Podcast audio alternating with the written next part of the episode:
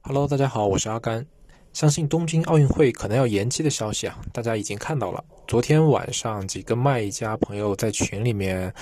聊到这个话题的时候呢，大家伙普遍认为啊，如果奥运会真的延期，可能大概率对将要做日本市场的跨境卖家来说呢，还算是个福利。为什么这么说呢？原因主要有两点。第一点原因很简单，但也非常重要，就是线上购物的习惯会被进一步培育。首先，日本这个国家，它目前线上购物的占比是很小的，只占全社会总零售的百分之六，而中国这个比例是百分之二十几。它的实体店铺网络异常发达，像普通的商店呀、便利店、自动售卖机网络，都深入到了城市的各个角落，基本上随处可见。拿毛细血管去比喻啊，我觉得都不为过。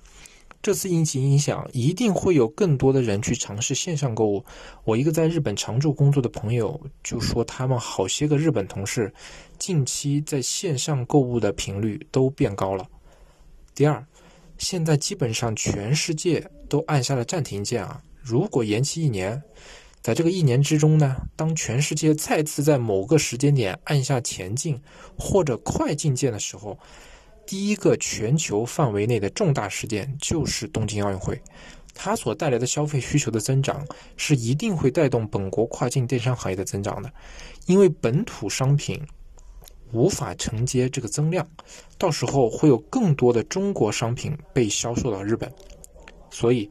之前有想法做日本市场的朋友呢，是不是可以正好借此契机开始行动？